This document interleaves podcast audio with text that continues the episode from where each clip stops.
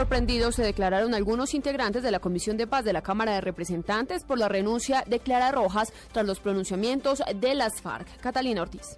Con asombro recibió la copresidente de la Comisión de Paz de la Cámara de Representantes, Ángela María Robledo, la noticia de que la congresista Clara Rojas decidió renunciar a dicho organismo por considerar que le afectaba personalmente el hecho de que las FARC no la hubieran reconocido como víctima hace algunos días. Me llama mucho la atención porque ella, ella había tenido una actitud, pues ahí la vez pasada, como que se había dicho que ella entendía y como una rectificación por parte de las FARC me duele mucho que, que ella se haya retirado. Robledo señaló que ya venían trabajando con Rojas y los otros de la comisión para desarrollar actividades en el marco de la Semana por la Paz. Sin embargo, asegura que es respetable la posición que la representante liberal asumió.